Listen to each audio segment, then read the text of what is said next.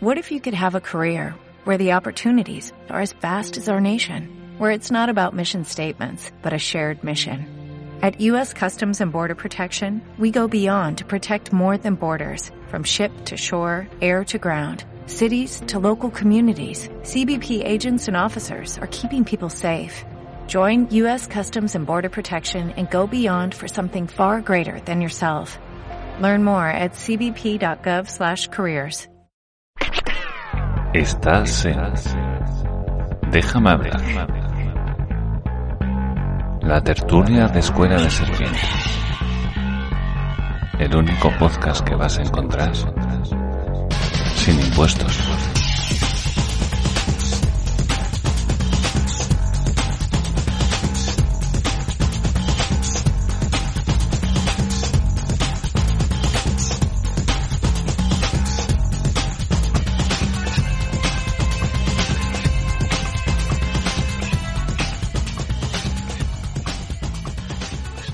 Hola, hola y bienvenido a la segunda parte del capítulo 19 de la tercera temporada del podcast Déjame hablar de Escuela de Serpientes, el podcast dedicado al estudio y divulgación de las ideas libertarias.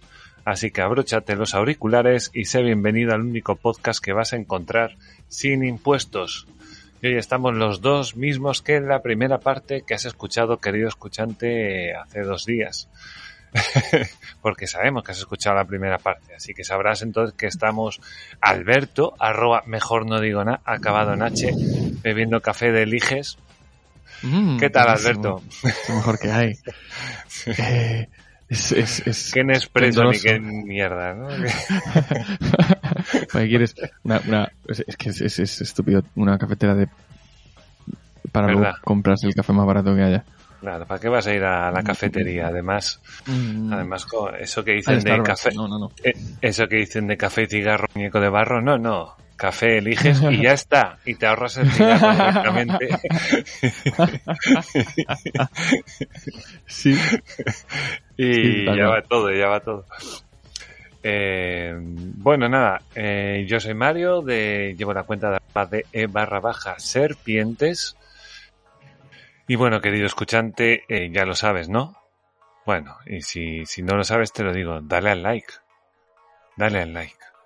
Hay algunos compañeros que ya le han dado like y estamos ahí en la carrera para tener más likes que Villanueva. Poco nos falta, ¿eh? ya te digo. Estamos ahí cerquita, cerquita. Así que necesitamos todos y cada uno de ellos.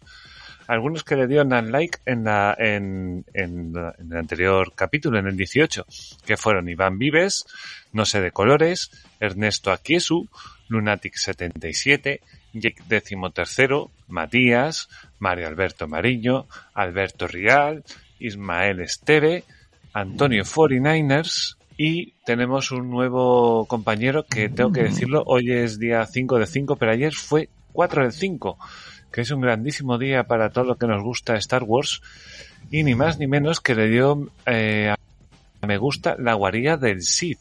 Estoy completamente eh, lleno de gozo por dentro de mí, que un Dark Maul, que un un Darth Sidious le haya dado like a, a un, a un audio nuestro. Estoy muy, muy, muy contento. Espero que la fuerza la acompañe, aunque sea, pero bueno, que la fuerza la acompañe mucho. Y, y bueno, muchas gracias a todos los que le dieron el like, también a ti, querido escuchante, que sé que estás en ello, que le estás dando. Y, y bueno, y si puedes, ya sabes, un comentario ahí, así rapidito, y dices, ay, pues yo me vi todas las de Star Wars el día 4. ah, mentira, no hay horas para tanto. Eh, ¿A ti te gusta, te gusta Star Wars, No, Alberto? no te mucho, tengo que banear ya, te tengo que banear ya, entonces. No mucho, pero si le aplicas la lógica de que tampoco sé mucho de películas, pues entonces no es que le tenga especial rechazo a Star Wars. Simplemente Ah, vale, o sea, es Star Wars como puede ser, eh, yo sé, puede lo ser que el viento otro. se llevó, ¿no? O cualquier Eh, otro. efectivamente, el viento que agitaba la cebada. Peliculón, ¿no? El viento que agitaba la cebada. Bueno, pues eso, muchísimas gracias a todos por, por estar ahí, por darle al like, que la verdad que, que se agradece. Mola mucho. Yo que escucho bastantes, bastantes podcasts y, y no es fácil, ¿eh? Ya lo digo. Ni Federico Jiménez Los Santos tiene tantos likes. Así de claro te lo digo. No tiene muchos, ¿eh? Ahora Tantos mismo como no nosotros, dices. ¿no? Hombre, la verdad es que lo tenía que buscar. Lo que pasa es que Evox me va muy lento. Así que voy a hacer, Ya, ya, voy a es- la, es la excusa. Mira, hay por aquí, por aquí un, el último que he escuchado, fíjate, uno que es sobre un viaje musical a una galaxia muy, muy lejana que habla sobre las canciones de, de Star Wars, ¿no?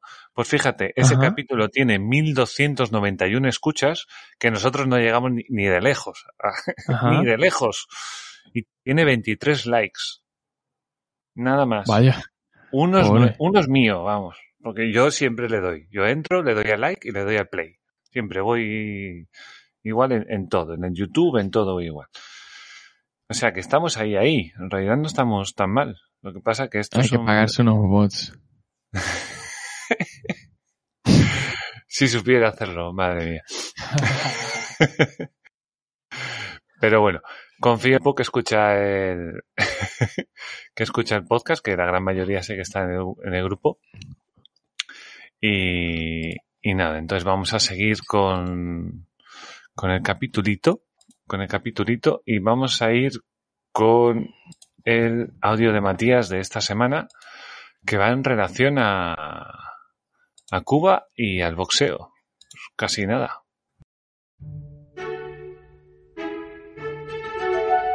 El Rincón de Matías, el lugar donde tú tienes la última palabra. Hola a todos chicos, Eh, esta semana voy a trabajar el doble, voy a mandar otro audio. Vale, este va sobre boxeo en Cuba y te, explico por qué. Eh, se está abriendo eh, el boxeo en Cuba que, que desde el año 62 se prohibió el boxeo profesional, se, se empieza a abrir al boxeo profesional después de, de 60 años. Boxeo amateur, boxeo olímpico sí, sí han tenido, ¿vale? Supongo por cosas del régimen de que si todos somos iguales no puede haber uno que sea mejor que los demás. No sé, entonces se prohibió el deporte profesional, aunque se fue abriendo después a, a, por ejemplo, al béisbol, supongo que le gustaba Fidel, al baloncesto y algún deporte más. Eh, pues desde, el año 62 se prohibió. Eh, Cuba es un líder en boxeo olímpico, ¿vale? Boxeo amateur es un líder. Eh, si tiene 40 o 40 y tantas medallas olímpicas y 80 campeonatos mundiales, una barbaridad. La diferencia con el boxeo profesional son, realmente no son muchas. Técnicamente, el boxeo amateur olímpico son tres asaltos de tres minutos y el boxeo profesional son los asaltos que se pasten a partir de cuatro, cuatro asaltos, seis, ocho, y los campeonatos mundiales suelen hacer a 10 o 12 o 12 asaltos. Eh, y por lo demás ya no hay mucha más diferencia. Aparte que en amateur, pues siempre un boxeador va vestido de azul con camiseta y el otro de rojo con camiseta. Y en, y en boxeo profesional, pues no llevan camiseta y cada uno se viste como quiere. Eh, vale. ¿Por qué todo esto? También se habla de que en la Olimpiada de Los Ángeles de 2028 el boxeo, el olímpico va a estar ahí en un, está en suspenso, ¿vale? No se sabe si va a haber o no, han habido algunos casos de corrupciones y tal, y puede ser que no haya boxeo olímpico. Claro, Cuba es un referente en boxeo olímpico, si no va a haber boxeo olímpico, pues tienen que buscarse las mañas por el otro lado.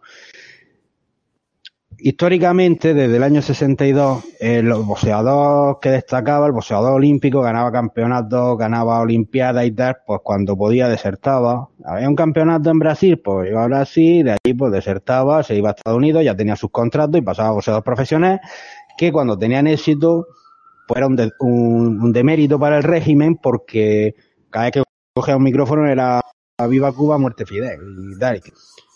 Eh, entonces eso, pero puede ser una buena oportunidad de que al- em, como un paso más de apertura eh, de Cuba hacia el mundo, el tener buenos boxeadores que los tienen, porque el boxeo cubano, ya te digo, es de, lo mejor. A mí me encanta, como aficionado al boxeo me encanta, de la, la técnica, el todo. Me encanta, para mí es mi favorito, mi estilo favorito. Pues eso, que puedan tener esa, esa apertura hacia el mundo, porque el boxeo en Cuba es muy importante. En cambio, aquí en España tú dirás, no, aquí el boxeo no tiene mucha importancia, no es un, deporte muy minoritario. No lo fue siempre. Cuando Pedro Carrasco se casó con Rocío Jurado, las noticias no eran la gran Rocío Jurado se casa con un boxeador, las noticias eran el gran Pedro Carrasco se casa con una cantante. Y eso, pues ojalá los, los de la casa, los cubanos de la casa, eh, pudieran aportar algo más a esto. Un saludo. Bueno, muchas Gracias, Matías, como siempre. Era el segundo, era el segundo audio, pero es que el primero ya lo habíamos tratado. Entonces ya se quedó en este, en el de, en el de la, disidencia eh, del boxeo en Cuba, de Cuba. Eh, bueno, yo le pregunté a Guillermo, Guillermo me dijo que no sabe mucho de boxeo, no es su, no es su punto. Política sabemos, pero casualmente de boxeo no es lo que más, lo que más le tira. Le tira más, pues, otras cosas. Y Free Cuban estaba hasta arriba de trabajo, entonces en cuanto pudiera me dijo si, si se acordaba me mandaba un audio, pero bueno, está, está hasta arriba, entonces no ha podido. Y, y bueno, nada, yo no tengo mucho más que decir, o sea, eso de que, bueno, dejó de ser profesional en el, en el 62, en el 59 llegó Fidel, o sea, tres años le duró.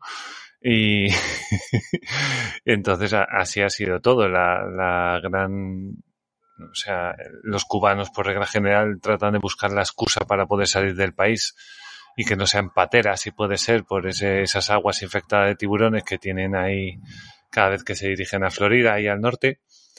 Si puede ser en un avión, aunque sea para ir a unos Juegos Olímpicos o lo que sea, pues mira, mejor que mejor. Y, y bueno, sí, eh, Cuba tiene buenos boxeadores, también en el béisbol, en, en algunos otros deportes, pues cuando pueden cogen y, y se, y se piran y, y si te he visto no me acuerdo. Ahí está esa gran, esa gran, esa gran democracia, ¿no? Que es Cuba, tan, tan socialista, que, que te dice que, que bueno, que, mejor no te vayas, que decía Díaz Canel, dice, cuando te vayas de Cuba te vas a dar un golpe contra, contra la realidad, la realidad te va a dar un golpe y es que va, y en efecto, las cosas van a ser mejores de lo que te han contado, fíjate. O sea, es una cosa increíble. Y, y, bueno, yo supongo que, bueno, como hacen los médicos, como hace todo, todo el mundo busca la mejor manera de irse que no sea con una patera o con, con un barco de mala muerte, ¿no? Mm. Y... Dime, dime. Tengo, tengo visto también, pues, eh, músicos de... En aquella época, aquella época, antes de, de la crisis de 2008, ¿no? Que había gente de varios países que venían aquí a hacer la temporada de tocar, luego se volvían para allá, pero alguno aprovechaba la situación y, y al final decidía quedarse. Hmm. Claro, si tú tienes, digamos, responsabilidades familiares allá, pues la cosa se complica, pero Mucho. lo que dices tú, si se da la ocasión, si se da la oportunidad, hombre, tonto lo último. Y ese es un problema. El, el, el detalle que, que dijo Matías sobre estos boxeadores desertores cuando cogen un micrófono y dicen lo de Viva Cuba, eh, eh, muerte Fidel. Muerta Fidel, sí. Eh, esto me da la idea de... Es, es como si, si Cuba estuviese exportando embajadores. Sí, ¿no? Eh, no, no con la voz del gobierno, sino con la voz de, del pueblo. Vaya, qué colectivista suena esto, ¿no? Sí. La voz del pueblo. Eh, y yo creo que eso es algo muy importante porque este tipo de figuras, sí que es cierto que, por ejemplo, aquí en España, pues el boxeo no tiene gran peso, pero bueno, habrá otros países que sí. Este tipo de personas eh, son influyentes, la gente las escucha.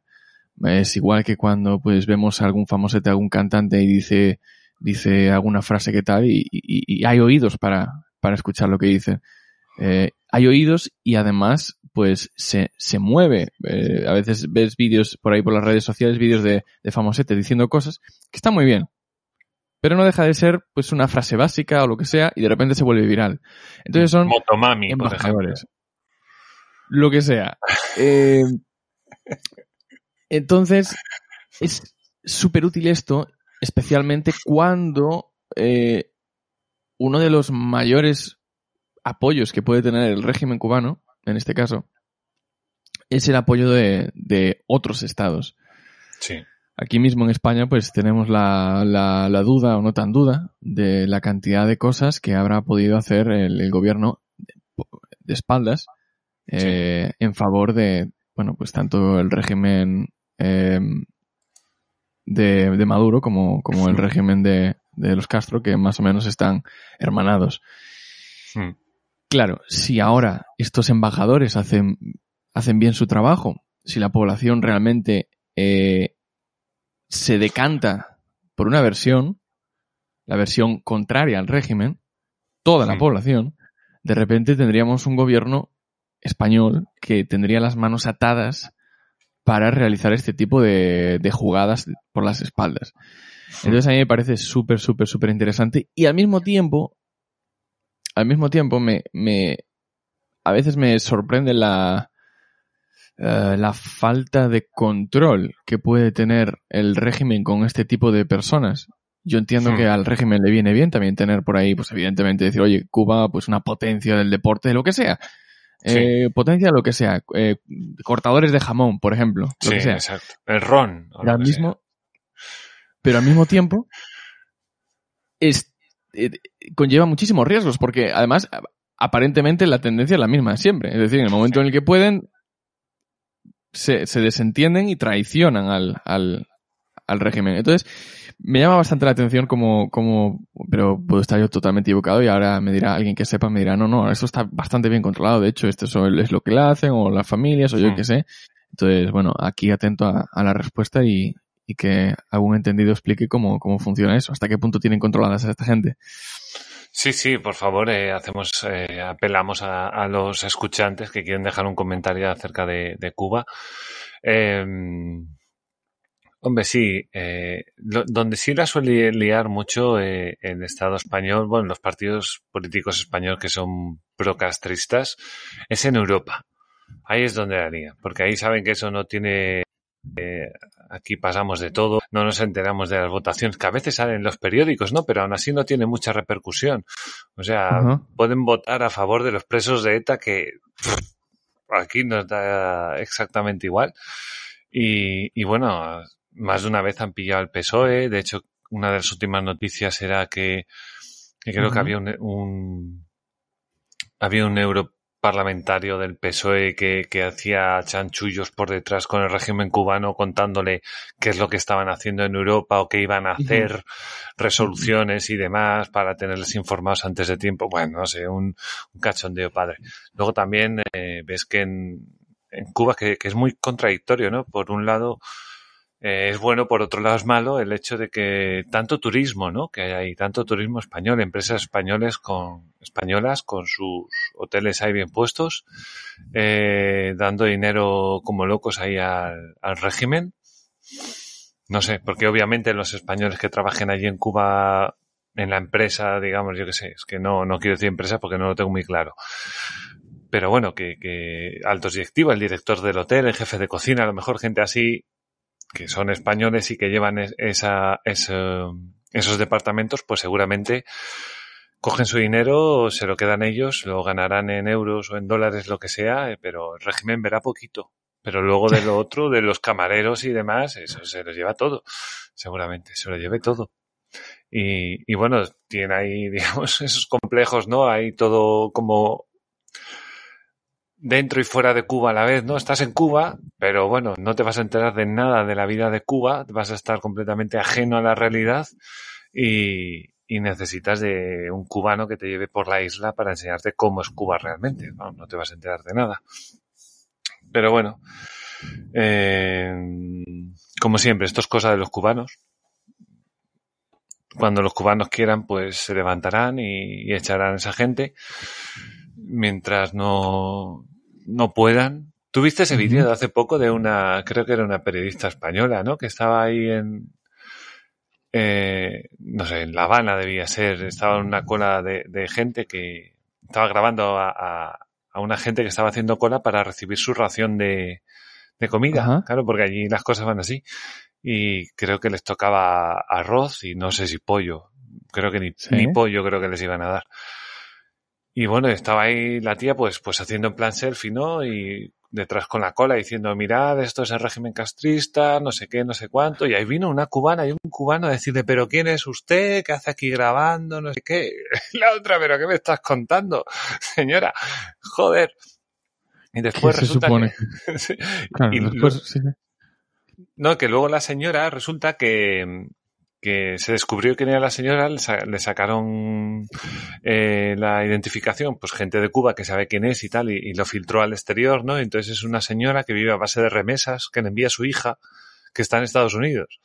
O sea, que la leche. Y, el otro señor que había ido a increpar, también era periodista, era un tío que estaba trabajando para el régimen, pues, pues no sé, en un tema, creo, de, de una orquesta, una cosa de estas. O sea, pero gente lobotomizada total y absolutamente. gente afín que no quería que se viesen las imágenes de, la, de, de las colas de, del hambre. Correcto, y que, no tiene ningún problema ahí en mitad de la calle de, de echártelo en cara y y dices tú, pero bueno, tío, no sé. Grandes principios, sí, señor. Correcto, correcto. O sea, que además que sabes por qué esta gente está haciendo la cola. O sea, que es muy triste. Y la gente, la cola para soltarte una hostia está haciendo cola. ¿Sabes? Si no le Pero vamos, que vengo una persona ahí que te venga ahí a reír en tu cara, que no tienes que comer, y te venga a decir, no, que eso es mentira, será gilipollas, idiota, ponte tú en la cola, come esto. Vamos, es que, es que no me digas que no es cachondeo. Vamos, a mí, a mí me estaba mosqueando bastante. Claro, a ver, eh, vale que, que, una persona, pues, que vive del régimen, eh, lo, lo, proteja o lo defienda de alguna forma. Sí, sí. Eh, pero luego otra persona que vive de, precisamente de remesas, que tiene que enviar a la, a la hija afuera, o al hijo afuera, afuera para conseguir el dinero que no puede conseguir en casa. Correcto. Para que ella, para que la madre pueda vivir. No, eso, eso. Bueno, o, aunque no sea el caso, simplemente que aprovecha que la hija está afuera para ella vivir mejor y no vivir de, solo del régimen, ¿sabes? Que a lo mejor la hija sí que dijo, oye, mira, pues mira, yo para vivir así me voy, ¿sabes? Y, ya está. Pero bueno, muy... Puede ser, puede ser. Sí, sí, o sea, sí, sí, sinceramente, o sea, muy triste, muy triste. O sea, yo creo que por mucho que nos cuenten lo que pasa, nunca, nunca llegaremos a comprender toda la magnitud que es, que es Cuba. Y bueno, lo de siempre. Mucho cariño a los cubanos debían.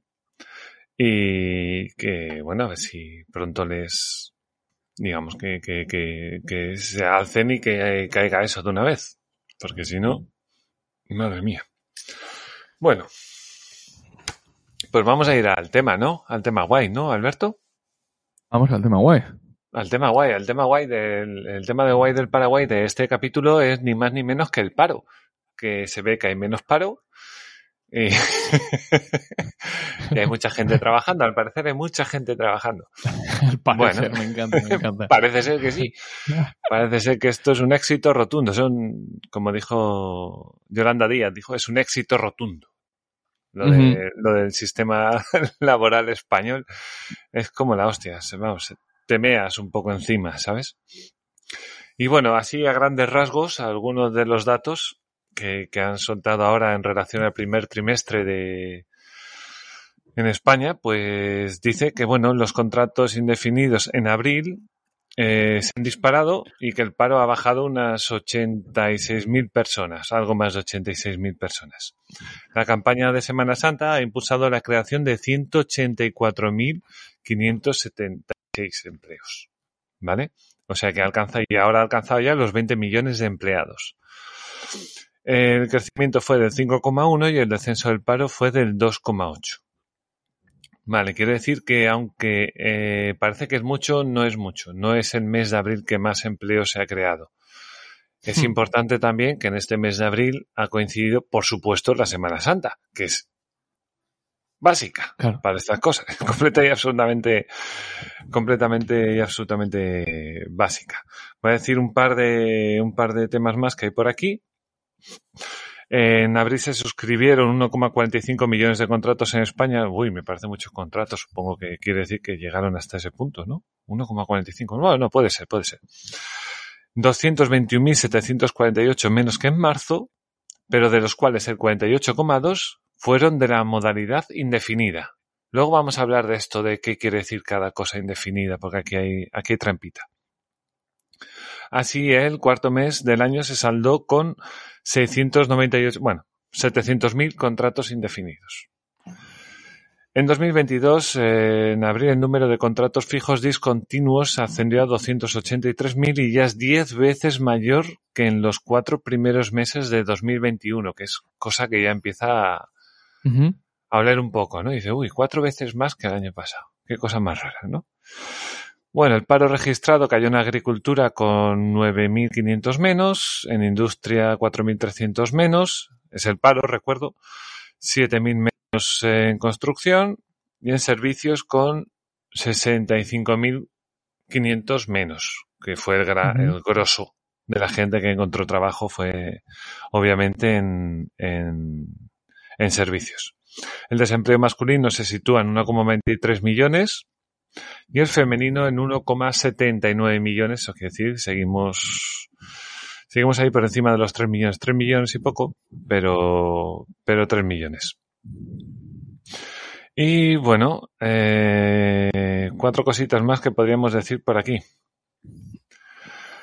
Bueno, la entrada en vigor de la contrarreforma laboral de Yolanda Díaz, que fue esto que se votó hace no mucho, con el voto del señor Casero, era Casero, ¿no? El que se había equivocado de, de botón, ¿no? Sí, sí, El sí, del sí, el mismo. Madre mía, que cobre lo que cobra el cabrón. Bueno, ha prohibido el contrato por obra y servicio eh, y ha encarecido los contratos temporales, haciendo que muchos de ellos pasen a la modalidad de fijo discontinuo. Hasta el año pasado lo habitual en el mercado laboral español era que con la llegada de la temporada baja creciera el paro porque terminaban los contratos firmados en primavera, es decir, te hacían un contrato pues a lo mejor por tres meses o Sí. esa temporada que tenías que hacer, ¿no? En 2022, cientos de miles de contratos no terminarán, serán discontinuados. El trabajador dejará de acudir a la empresa, pero no constará como parado en las estadísticas del Ministerio de Trabajo. Figurará como demandante de empleo no parado. Tócate los huevos. Según explicaron en, en el Ministerio de Trabajo. Sería similar a, a una cosa como el ERTE. Dime, dime, Alberto. Te señala esa parte. Sí, sí, por supuesto, por supuesto, que no, no figura como parado, figura como persona que está empleada, que busca empleo, pero que en realidad no está trabajando. Eso que se lo meta todo el mundo en la cabeza. La- las Exacto. cifras de parado no significa que es esa la cantidad de gente que está sin trabajo. No, incorrecto. No, no, no. Hay que sumarle otro grupo de personas que no hay tienen que trabajo. subirle, claro, hay que subirle eh, un mogollón de ellos más. Em, claro, la contratación indefinida ha crecido en 534 tre- 534.566 personas con respecto al año pasado. Es un 325,80% más.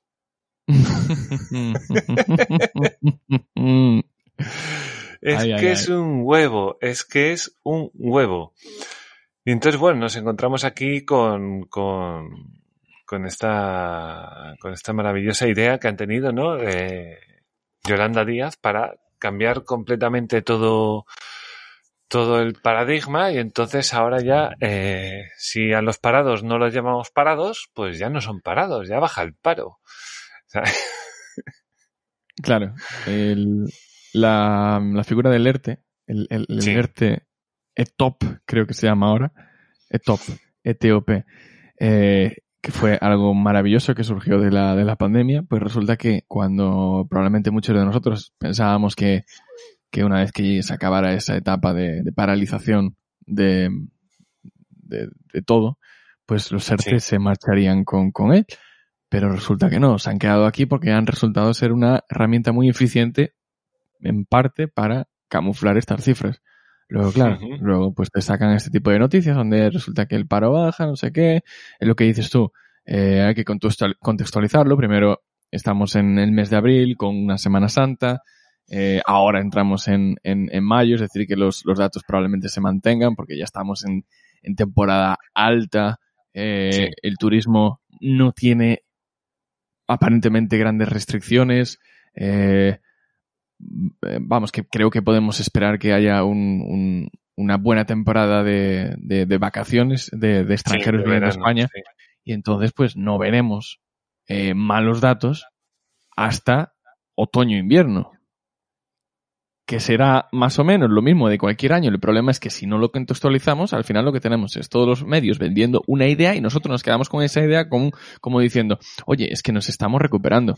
Sí, sí. Pero, pero no es del todo así. Eh, de hecho, eh, otra, otra de las de los temas que, que, que ya habíamos eh, dicho en otros programas era el de eh, estamos ahora con más empleo privado que, perdón, menos empleo privado que antes de la pandemia y más empleo público que antes de la pandemia.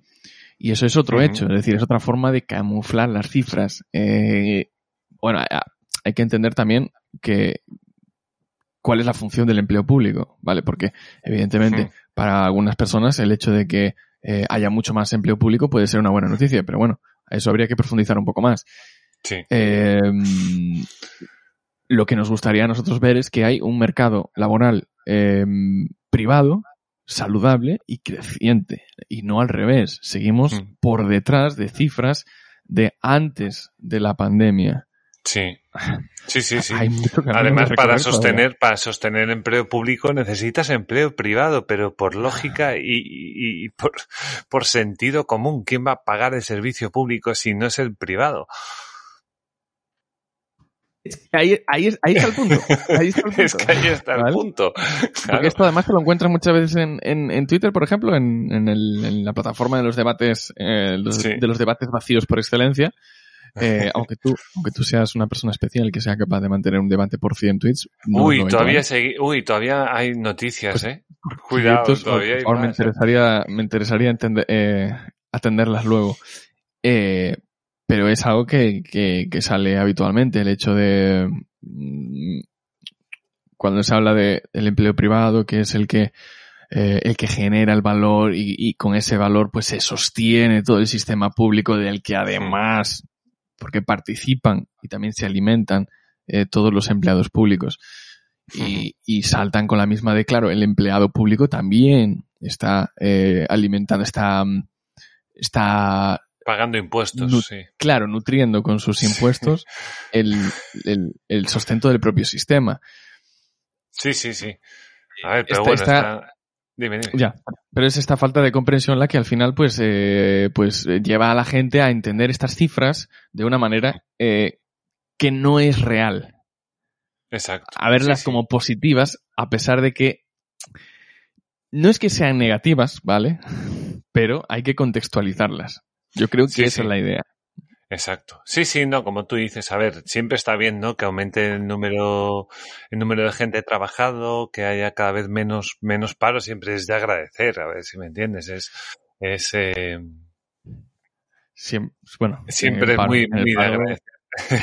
Obviamente, en y cuanto menos, en y cuanto menos paro, eh, bastante mejor para el país en general, que la gente pueda, eh, pues, hacer su vida tranquilamente y no tener que andar pendiente de si le va mejor, le va peor ese mes, porque tiene trabajo, gana dinero, tiene opciones, puede sacar adelante, eh, llevar adelante sus, lo que es sus, sus proyectos y, y bueno, y que Uno de los proyectos. Exacto, que pueda ahorrar, que pueda invertir, seguir creando riqueza en el país y todo esto. Pero bueno, o sea, hay, hay, hay datos que, que dice, por ejemplo, que, claro, yo había visto ahí un tuit que decía que la tasa de desempleo entre Grecia y España, comparando, ¿Vale? Sí. entre el 2018 y el 2022, eh, Grecia había, había reducido el desempleo en un 36,1 y España en un 15,6. Grecia, que Grecia en teoría iba peor que nosotros. O sea, que venían de, de los grandes recortes, de la gran hostia que le dieron desde Europa, porque era insostenible lo de Grecia, y, y cada vez está bastante mejor. O nosotros vamos cada vez peor. Que yo lo había, lo había visto porque lo había puesto creo que Daniel Calle acerca de un tuit de Ecoliberal, puede ser. Arroba Ecoliberal, una Mm. cosa de estas. Creo que se llama, creo que se llama así. Y bueno, luego hay otros, Economía y libertad. eh, puede ser, puede Ah. ser. Y, y bueno, otros, otros temas con respecto a esto, al, al empleo, al empleo público, eh, encontré por ahí que el 30% del empleo creado durante la era Sánchez, que Sánchez hizo la moción de censura a finales del Ajá. 18, Ajá. Eh, el 30% del empleo es público. Es decir, prácticamente uno de cada tres es público. Ha sido incapaz de crear empleo normal. O sea, no ha podido crear las, la- las condiciones necesarias para que se cree empleo en España, en un país que debería crear empleo, vamos. pero a patadas. Creo yo, ¿eh? Con lo mal que está, no le debería costar crear empleo. es lo que estaba pensando yo. Es decir, que, que Grecia vaya menos mal, o sea, que, que, mejore más rápido, dirías tú, bueno, también venía desde más abajo en el pozo, debería ser más fácil eh, recorrer ese camino. Pero también es lo que dices tú, un país como España sigue, sigue teniendo mucha facilidad para... Por eso me sorprende, y a mí mismo no me sorprende cuando, cuando se ven noticias como una bastante reciente, poco relevante, pero bueno, que hablaba hmm. sobre la, una, una, inversión de, del grupo Volkswagen en España eh, para, digamos, electrificar la, la, bueno, no sé exactamente cómo era, si, si para invertir en fábricas de, de, vehículos eléctricos o hmm. baterías o algo así era. Entonces, por un lado es cierto, claro, España es un país, en este caso, pues es una, voy a decir, una pequeña potencia de, de, la industria del automóvil, es decir, que, que tiene la, tiene los um, recursos humanos, tiene el conocimiento eh, a nivel burocrático, y, ya tiene mucha eh, industria establecida del automóvil. Pero al mismo tiempo piensas tú, sigue siendo un país bastante poco atractivo para, para invertir. Por eso también luego continuamente vemos eh, las noticias de siempre tipo, eh, yo qué sé, Intel busca, va a invertir en, en, tres países diferentes, va a poner una fábrica de no sé qué. Y hmm. valora, pues yo qué sé, Francia, Italia, Portugal, España y, no y Alemania. Y Rumanía. y Rumanía. también se han ido muchos para allá. Sí, sí, sí. Y al final, pues siempre la, la, noticia a, los pocos meses dice, al final Intel se decanta por y nunca es, por España. ¿no? No, Este tipo de cosas. Claro, porque, porque no es un país atractivamente atractivo para la inversión. Entonces, eh, y como decía en la primera parte, el caso de, de, de, Bielorrusia, el caso de, mm. un, de un sistema eh, socialista, un sistema comunista, eh, perdón, un sistema soviético que aplica esa zona de, de, de comercio, eh, de libre comercio. Sí. Y que es lo que hizo China, ¿eh? Al final, ¿eh? Que es lo mismo que, lo hizo China. en muchos sitios y como iba bien, pues lo repitió en otra ciudad y luego en otra ciudad y al final, pues, oye, funciona. Piensa por qué. Claro, y la gente emigra a esas, a esas ciudades y, y si emigran a esas ciudades es porque esa gente prefiere vivir en ese sistema que quedarse en el sistema anterior, que digamos en el caso de China, pues ese sistema socialista o, o, como es, eh, em, capitalista, de, eh, capitalismo de Estado o algo así, yo qué sé, eh, lo que sea. Mm. y, ya he perdido el hilo, pero, mm, pero eso, lo que decías tú, mm. es un país que tiene muchísimos, muchísimas papeletas para crecer. Sí, sí, sí, sí, sí. Además es un poco una pena, ¿no? Porque no tenemos los, no somos el país con los sueldos más altos, eh, algo en lo que podíamos, digamos, competir, ¿no? En decir, bueno, vamos a ser la China europea, venga, vamos a hacerlo así, vamos a hacer la China y vamos a ser los que cobran tres duros por trabajar, pero que ya lo hacemos. que aún, que, ya lo hacemos, lo hacemos y somos nada, exacto y somos el país con más paro. Es que no tiene sentido ninguno.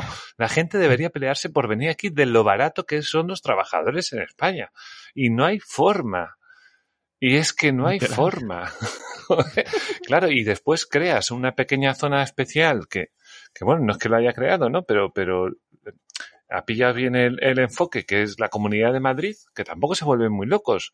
Pero oye, dice, mira, yo lo que puedo yo bajo mis impuestos y después ya todo lo demás es cosa del Estado. A mí que no me toquen las narices. Y ahí está. Si es la que más empleo eh, crea, es la que más empresas tiene, es la que. Vamos, o sea. Eso debería marcar una tendencia. Claro, ¿y por qué suben los precios? Por ejemplo, y luego se quejan, no, que suben, suben, suben los precios en Madrid no sé cuánto. ¿Por qué sube? Porque va todo el mundo. Porque todo el mundo va a Madrid. La vivienda está subiendo un 2, algo, que tampoco es mucho, comparado con la inflación, es una mierda. Pero, claro, a lo mejor miras Madrid, particularmente Madrid, y sí, te está subiendo pues una barbaridad. ¿Por qué? Porque va todo el mundo. Luego te vas a Segovia y en Segovia no suben así, claro. Claro, la vivienda. sí es cierto que mm, sube otro tipo de productos, como pueden ser los productos frescos. En, Madrid está muy caro. el alimentarse bien en Madrid es más caro. Pero bueno, eh, yo creo que eso se puede aplicar a cualquier ciudad en general. Bueno, pero cuánto más caro, hombre, yo no sé, yo no vivo en Madrid, pero hombre, ¿cuánto más caro te puede costar la lechuga de Coruña a Madrid? No lo sé. Ahí Cinco céntimos más. Tampoco creo que sea una locura. Vamos, no sé. Yo entiendo que si quieres un piso en Madrid, pues es, es caro. Es caro. O te vas a las afueras o, o es caro. Pero bueno, es caro en todos lados. Claro, no, lo que dices tú es, es demanda. Y si hay demanda es porque la gente quiere ir a vivir por ahí. Y si la gente quiere vivir para allí es por un motivo. Claro, Vale, porque quiere trabajar. O sea, Por que ejemplo. al final todo es muy bonito Porque- vivir en tu tierra con tu familia cerca, pero si no trabajas es una mierda. Ya, ¿qui- ¿quieren? A ver, y esto, fíjate ya, em, conversación de bar viene ahora. Sí, dale ahí. Porque, porque surge, surge muchas veces. Y es, es cuando intentas mirar un poco la vista atrás y, Hmm. Y piensas en, por ejemplo, uno de generación igual un poquito más, más mayor, digamos, aquellas personas que vivieron, desarrollaron su proyecto de vida eh, partiendo desde la, por ejemplo, la transición hasta los primeros eh, 2000. Hmm. Eh, es gente que venía también de la peseta, luego el cambio del euro. Es gente Hmm. que más o menos año a año veía como, como su, su poder adquisitivo pues iba mejor, Sí. donde gente que podía planear cosas, eh, que podía presentarse proyectos y cumplirlos, gente Sí. que podía soñar, que se, luego la gente dirá que eso es porque la sociedad era así, había que hacerlo, bueno, bueno, pero podía hacerlo, pues Había oportunidades. casa, había oportunidades. Y, y luego tiene- tenemos otras generaciones un poquito más jóvenes, generaciones que, digamos, entraron, eh, en el momento en el que entraron al sistema laboral, fue Sí. eh, a partir de la crisis del 2007-2008, ¿vale? Que lo que han estado viendo es precisamente todo lo contrario. Es decir, primero, eh, esa crisis en la que costó cuatro años salir del agujero, más unos cuantos años más de recuperación donde las cosas nunca llegaron a estar, de hecho, hasta el día de hoy, Ni Eh, están. el- el- mm, efectivamente, seguimos por debajo de- del 2007. Sí. ¿Qué más han visto estas generaciones? Eh, han visto la pandemia, han visto cómo todo se paralizaba de repente durante dos años y aún estamos dando los últimos coletazos.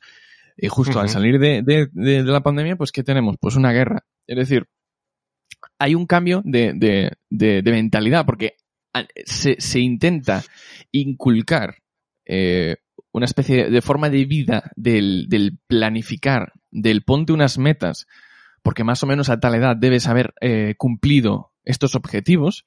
Hmm. Y, y claro, el, el- el choque de repente de, de otras generaciones que intentan, a- a- a- algunas personas ya no, ¿no? Pero otras lo intentan y se de- dan de bruces contra una realidad que les es totalmente eh, eh, agresiva, eh, Sí, sí, contraria. Sí, sí, sí. Es como nadar a contracorriente. Claro, en el momento en el que tú, porque, oye, somos humanos, tenemos ese, ese problema en la cabeza, nos creamos nuestra burbuja de, de, de comodidad, nuestra, nuestra zona de confort, y una de nuestras zonas de confort es eh, nuestra sociedad a nivel, pues el país, ¿no? Primero a nivel comunidad, luego a nivel país, luego a nivel Europa, lo que sea, vale. Sí. Y es complicado y, y requiere cierto valor para algunas personas más que para otras el, el coger y decir, vale, pues me voy a otro lado Hmm. me voy a otro lado muchas veces sin nada. Eh, como, como antiguamente cuando la gente marchaba para Argentina. Se iba, nada, con, con, con cuatro prendas debajo del brazo y tiraba para allá. Sí, sí. Eso necesitas valor. Uy, sí. Pero eh. si de repente, en nuestro propio país, en nuestra zona de confort, resulta que hay una región que te permite, de alguna forma, eh, mm, vislumbrar un poquito más claramente tu proyecto de vida, en Sí, este caso... aunque sea, aunque sea temporal, que tú digas, me voy un par de años, tres años, ahorro, lo que sea. Y mucha gente lo está haciendo con Madrid. Se van Claro, dos, tres años en Madrid y luego, pues igual, Claro. pues, pues tiran pa- para Alemania o tiran para eh, Bélgica. Eh, mucha Ah. gente. Igual desarrollan ahí su etapa de, de universidad y, y- y luego la primera, eh, los primeros años de laborables. Sí. eh, Sí, y sí, luego tus ya- primeros trabajos, tu primera experiencia y, ya está. Entonces, eso es, eso es maravilloso. Pero es Sí, que sí, deberíamos darnos cuenta luego, como, es que, es que es, es muy curioso porque incluso eh, mucha gente que, que hace esto, que, que se va a Madrid porque resulta que ellos van buscando, eh, pues un, un lugar donde puedan trabajar y donde puedan ganar un dinero, porque resulta que, pues igual han estudiado algo aquí, eh, aquí en las, en las afueras, en, en otras regiones, y dicen, Sí. es que solo encuentro trabajo de lo mío más o menos en Madrid. Vale, piensa Claro. por qué. Vas a Madrid y luego se van a Europa.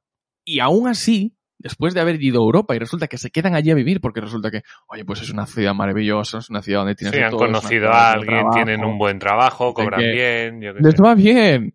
Coño. Pero aún así no han dado, muchos de ellos no, da, no dan esa vuelta, ese, ese ejercicio mental, ¿vale? Sí. De pensar, oye, ¿qué es lo que me ha llevado aquí? o mejor dicho, qué es lo que me ha echado a mí de donde yo he nacido. Claro. Y esa gente que todavía no le ha dado el, el- el toque al, al- al ejercicio mental, eh, luego llega la hora de votar en Y España estamos, eh, seguimos en las mismas. y sigue votando eh, precisamente las mismas políticas que le han expulsado. ¿Vale? Sí, sí. Bueno, eso es como que yo, que yo he conocido cubanos en Coruña votando a la izquierda todavía. Cuidado, eh. Cuidado, eh. A Podemos, eh. Cuidado, eh. No, porque la derecha, vale, bueno, pero no votes ni a uno ni a otro, no sé. Pero vota a la Sí, izquierda. sí, no, al menos ten las cosas claras. Yo entiendo que uno puede votar a- por contraposición, ¿no? Mira, la izquierda es peor que la derecha y voto a la derecha porque es mejor que la izquierda. Bueno, pues tiene su sentido, ¿no? O al revés, voto a la izquierda porque es mejor que la derecha, porque la derecha aquí Mm. es lo que sea. Sí, vale, pues votar un tiene su partido que sentido. además dice que, que simpatiza de palabra Sí, con, con un partido que ha destrozado tu país y que te ha obligado a, a- a salir de él, sí, eso sí. tiene tela. Claro, ya no son las es que, políticas, ya simpatizar directamente. claro, y además yo me veo que nos vamos a volver, yo, por suerte, ¿no? Yo soy de los 80 y yo salí al mercado laboral en 2002, muy pronto. Y muy pronto, o sea, antes de la crisis. Entonces a mí cuando vino la crisis yo ya estaba un poco rolado. Ajá. Y, y por suerte en, en hostelería pues, pues hay trabajo, ¿no? Dentro de lo que cabe hay trabajo. Que eso es una de las cosas que hablan ahora, ¿no? Que la gente que no encuentra camareros, no encuentra cocineros, dicen que es muy duro y que la gente no quiere, que tienen que mejorar las condiciones. Yo digo, bueno, por un lado sí, pero por otro me parece que no va a suceder, ¿eh? O sea, yo, yo entiendo que quien necesite camareros acabará subiendo el salario dentro que cabe y tal, intentará, intentará subirlo. Pero habiendo un, un convenio por detrás, me parece a mí que no, ¿eh? No, todo el mundo te dice lo mismo, no, aquí va por convenio las cosas, que eso es lo que pone la ley y es lo que Y te sa- tengo que pagar. Y, y ¿sabes lo que pasa? Que no encuentran trabajadores. Entonces, en el momento en que Mm. quieren conseguir trabajadores, ya no va por convenio, suben por encima del convenio. Tienen que subirlo, Pero- pero, va a ser complicado, ¿eh? Como dice, como dice Rayo, ¿no? Al final, eh, un convenio lo que hace es prohibirte trabajar por menos dinero cuando haces esas horas. Que parece una bobada. Pero es así, Y, Y- y los chanchullos que se hacen detrás para cumplir luego eso. Eh, claro. Y ahora mismo la gente que aguanta, aguanta. Y entonces, claro, dice, no, no quieres ser camarero, no quieres ser tal. Pero bueno, ¿hasta cuándo no vas a ser camarero no vas a ser cocinero? Porque va a llegar un momento en el que vas a tener que trabajar. Sí o sí. Tienes que comer. Tienes que pagarte las cosas. Aunque vivas en casa de tus padres. Algunos sí vivirán en casa de sus padres. Si no, ¿qué vas a hacer? Si no, te vas a tener que ir a Madrid, lo que estamos hablando. ¿Y qué pasa cuando todo el mundo se vaya a Madrid? Pues que tampoco va a haber trabajo. Y vamos a volver a lo del 2008. Que es a lo que iba. Bueno, que todo el mundo se fue fuera. Todo el mundo se fue a Alemania, todo el mundo se fue a Holanda, a Inglaterra, a todas las partes de Europa, porque no había un puñetero trabajo aquí en España. ¿Sabes lo que pasará cuando todo el mundo se vaya a Madrid? Y habrá trabajo, habrá trabajo, porque Madrid no es una ciudad tan Pero densamente no de poblada, todo, ¿eh? ¿eh? Pero no de todas las cosas. No de todo Eh, lo que a ti bueno. te gustaría. Claro. Ya, pero, pero digamos que hay, puede absorber ese, ese, Mucho mano sí, de pero obra. toda España no, joder. No, evidentemente, pero bueno, ya, ya nos entendemos bastante más. Lo que pasará Sí, es sí, que aumentará la, la, la recaudación, aumentará la recaudación, y de repente, eh, aquello de bajando impuestos no vas a, no puedes conseguir recaudar más, bueno, pues resulta que va a Madrid y lo hace. Claro, luego dirán que es eh, competencia desleal, ¿no? Igual que cuando sí. le echan la, la culpa a Irlanda de, de su, de su forma de, de, de funcionar. Sí, y, sí. Querrán armonizar, ¿no? Sí, armonizar fiscalmente. Y dice, no, no, aquí lo de, la- comunidades autónomas.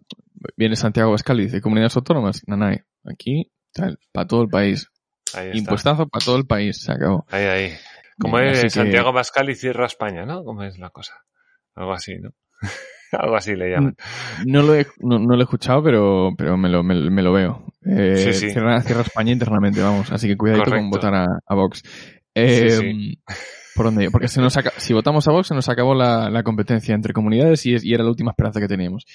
Lo que decías de, de los, de lo, de los hosteleros, de subir los salarios, eh, yo creo que hay, hay una, mm, un, un camino natural que debería pasar más tarde o temprano, que es el de eh, la reducción de la competencia. Porque estamos infestados de, de locales de hostelería por todas las por todas partes. El mayor del mundo, creo. La mayor cantidad de bares por habitante del mundo, creo. es una pedazo de locura. Entonces, claro, eh, falta gente, pues los que no puedan subir el sueldo porque, porque por lo que sea, simplemente tendrán que cerrar. O quitarán punto. mesas. Quitas mesas y ya está. Y- Sí, pero llega un punto en el que tampoco te renta. Quitar mesas, pero ya no se vuelve rentable, por lo que sea.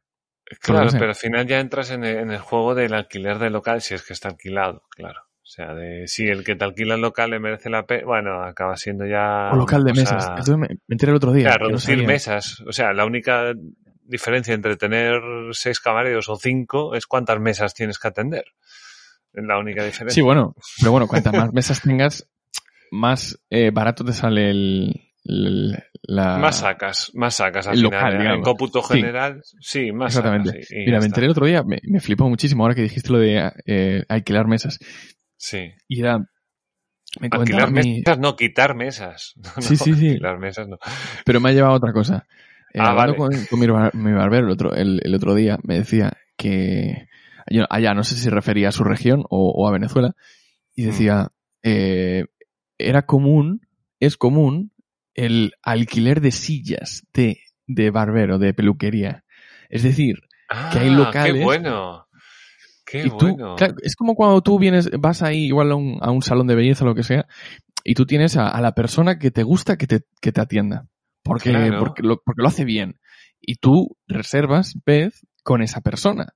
Solo Claro. que aquí todos forman parte de la misma empresa. Son compañeros. Los que trabajan ahí son todos compañeros. tú- tú Bueno, tienes pues como un no. local, ¿no? Con un mogollón de mesas para, para, con su espejo y su tal, y aquí Y vengo uno yo y te digo, Mario, eh, mm, alquílame una silla.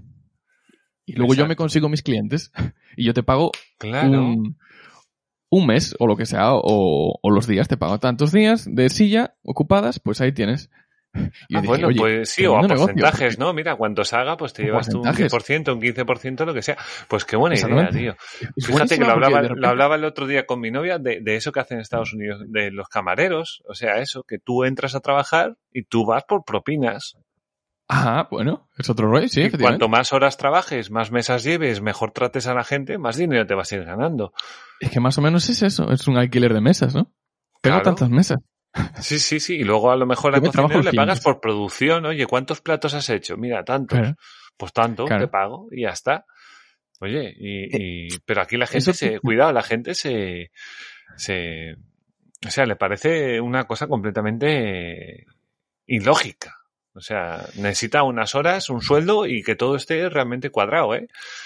No, no sé si lógico o, o, o da un poco de miedo, ¿no? Porque de repente es como... Sí, un poco de miedo sí, también da. Yo te creo mete que a competir un poco de una sí. forma más agresiva. Dices, yo no me veo capaz, ¿no? Porque, bueno, por lo que decimos siempre de, de que tenemos una sociedad que cada vez es, es menos propensa a, a- a asumir eh, retos. Entonces, eso es un reto. Ahí tienes Sí, que, sí, es como un comercial, tienes que Exacto. morder prácticamente. Sí, de repente Y- es lo que tú dices, ser comercial. De repente no es esperar a que vengan. No, no, no, no. Los tienes que coger y traer. Y tienes que ser muy bueno con ellos. Porque de eso depende lo que cobres, campeón. Y si eres bueno, sacarás más. Bueno, Es productividad Eh, total y absoluta. Claro.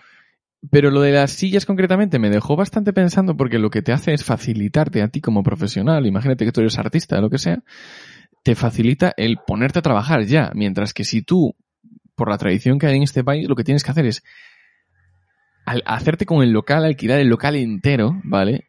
Esos son mucho más gastos, más luego asumir otro tipo de, de cosas. Pero si tú pudieras acceder muy fácilmente y con, con muy bajos impuestos, eh, bueno, porque tú te, te meterías, imagínate que te metes autónomo y que, y que las, las cuotas de autónomo pues son razonables, Sí. ¿vale? Vamos a dejarlo, imagínate Sí, qué tal. Eh, porque es un cómputo de cosas. Sí. Pero por lo menos ya no tendrías la hostia de tener que pagar un local entero. No, te metes ahí, te haces una cola tremenda porque trabajas de puta madre, te consigues no sé cuántos clientes, no paras de trabajar nueve horas al día, te sacas un dinero y luego O si 12, eso con los trabajas las horas que a ti te dé la gana. que sea, lo que te dé la gana. Claro. Y luego si eso el día de mañana, porque te lo habrás ganado, si te apetece, te compras el local entero y pones ahí a trabajar a la gente que te dé la gana y tú, efectivamente. Por ejemplo, Claro. pero aquí no, aquí lo que se plantea todo tan rígidamente que hay que tener pelotas para lanzarse a emprender cualquier negocio. En No, vez sí, de yo- escalonarlo muy poquito a poco. Correcto. Sí, sí, yo lo pensaba hace tiempo. O sea, yo en el momento en el que uno se me ponga, la cosa esté muy mal, no tenga dinero, ande a cero euros y cosas así, te digo yo, yo me hago autónomo, 50 euros la cuota, y me voy a los restaurantes y le digo, a, a mí no me paga seguridad social.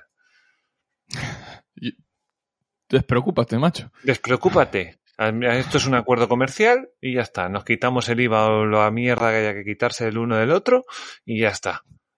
Vale. Y aquí oye. no me quita el trabajo nadie. Y lo hago así, porque obviamente yo creo que es el futuro. La gente tiene que empezar a entender que, que el, el trabajo es, es un mercado. Es un servicio que tú le das a una empresa. Es decir, eso es muy maleable y cada cosa es cada cosa. No es lo mismo comprar los tomates en una frutería que en la frutería que está al lado. O luego irte al Mercadona a comprar los tomates. No son ni parecidos. Entonces, ¿por qué todos los camareros tienen que cobrar lo mismo o hacer el mismo trabajo? No, o sea, ni de lejos. Yo a lo mejor tengo mis virtudes y yo cobro por X cosa. Hay gente que cobra porque por cortar jamón, tío. Igual Por cortar jamón. O sea, que estás Sí, ahí sí, de pie cortando jamón todo el santo día, tío. Digo, "Buah, Uf, la yo no valgo para eso. Por ejemplo, yo no quiero ese trabajo, tío. Como ser mani- manicurista, como se diga. Ahí encorvado. Sí, sí. Claro, sí, ojos ahí a- súper super delicado, ¿sabes? También ahí. Ciego. Sí, sí, sí, hombre. O sea, yo qué sé, hay gente, cada uno vale para lo suyo y, y, y bueno, todo el mundo trata de, de, de ganar lo máximo posible, ¿no? Y yo creo que eso nos falta en España, nos falta esa competitividad, la buena competitividad. Sí. O sea, claro, que también muchas veces se entiende con, no, yo te voy a echar a un lado de la carretera te para ganar yo la carrera. No, o sea, hay que para todos. O sea, sí. hombre, fíjate, si nos visitan 90 millones de turistas, nos visitaban. Mira que no hay gente para atender, joder. ¿A ¿Cuántos turistas toca por, por hostelero? Pues a dos o a tres. Ah, bueno, por hostelero, además, claro, obviamente, además. Además. Sí, sí. Bueno, y también quiero decir, un- una de las cosas, por ejemplo, que estaba por aquí, dos, dos de los datos, para que la, gen- la gente vea dónde estamos, es que todo el empleo creado durante la pandemia ha sido público y el sector privado sigue con más de 100.000 personas por debajo de los niveles a finales del 2019 Seguimos por debajo. seguimos por debajo. O sea, no, no hay más gente, hay más gente trabajando, pero no hay más gente creando. Tú O sea- mira el dato que quieras de paro, haz lo que, inventa lo que quieras, Claro. pero eh, sigue siendo el dato del el empleo privado, sigue estando por debajo, punto. Claro, el No empleo público debería ser mínimo e ínfimo y, y residual. Residual, no debería ser un gasto para la gente que está trabajando tener que pagar el trabajo de otros, que no tiene sentido, cada uno que se pague lo suyo, oye.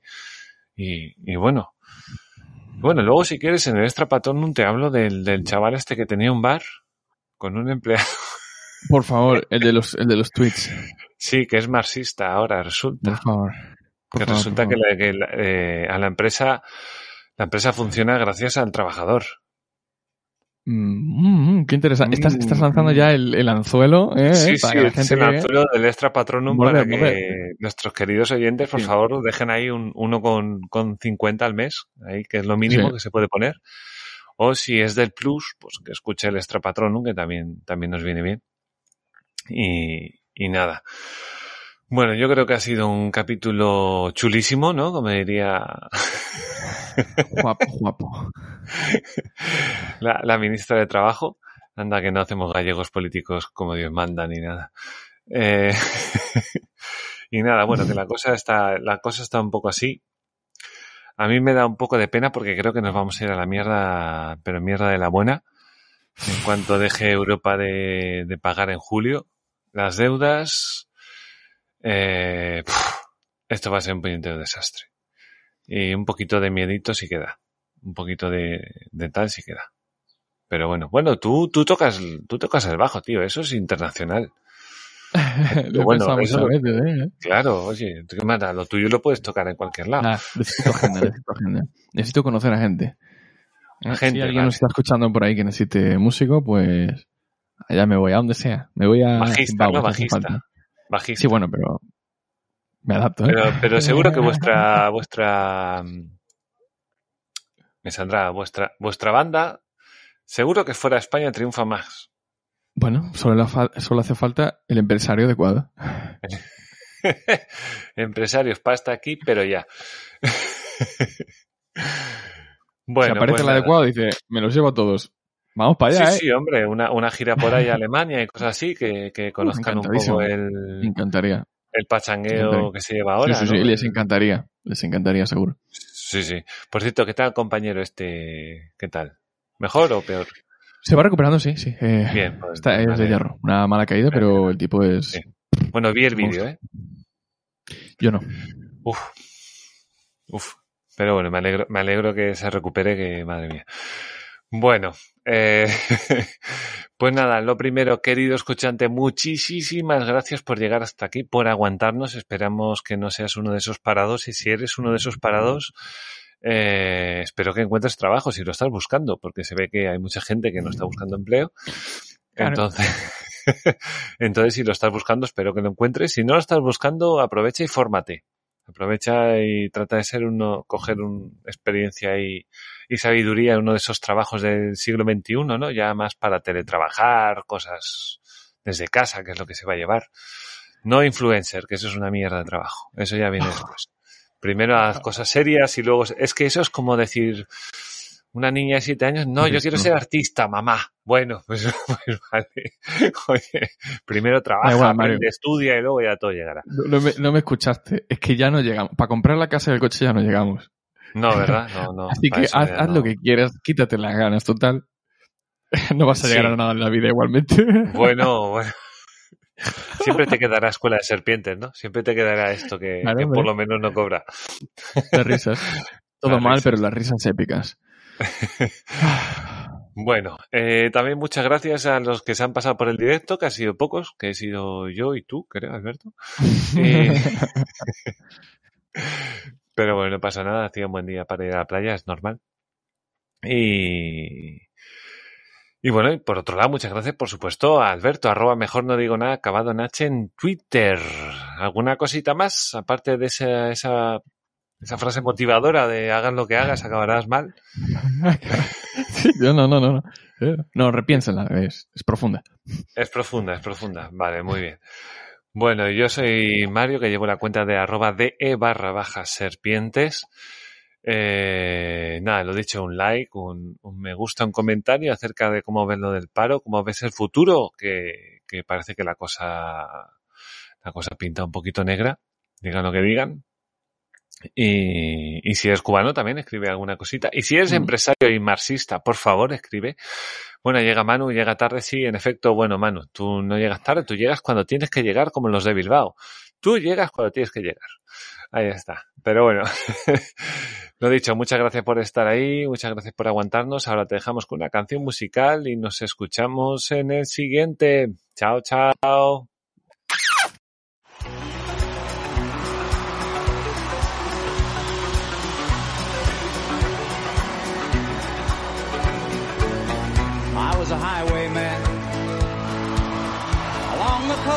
Did ride. With sword and pistol by my side. Many a young maid lost her baubles to my trade. And many a soldier shed his lifeblood on my blade. The bastards hung me in the spring of 25 but I am still alive. I was a sailor. I was born upon the tide.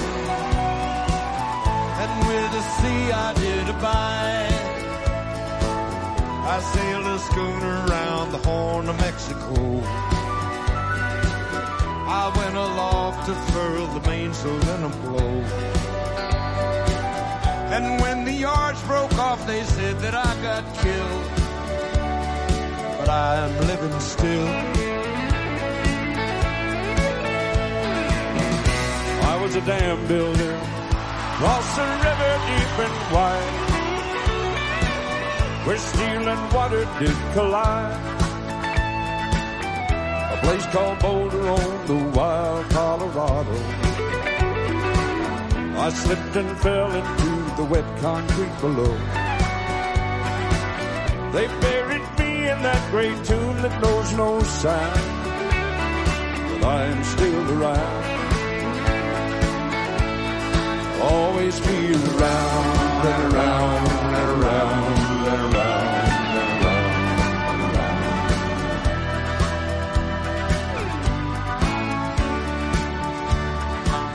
I'll fly a starship across the universe divide. And when I reach the other side, I'll find a place to rest my spirit if I can. Perhaps I may become a highwayman again. Or I may simply be a single drop of rain. But I will remain.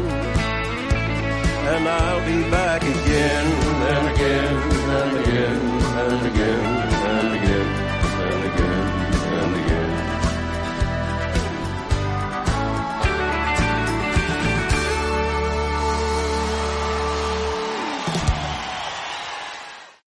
Sí, zurdos hijos de puta, tiemblen. La libertad avanza. ¡Viva la libertad, carajo! ¡Vamos! Every day, we rise, challenging ourselves to work for what we believe in. At U.S. Border Patrol, protecting our borders is more than a job, it's a calling. Agents answer the call, working together to keep our country and communities safe. If you're ready for a new mission, join U.S. Border Patrol and go beyond. Learn more at cbp.gov/careers.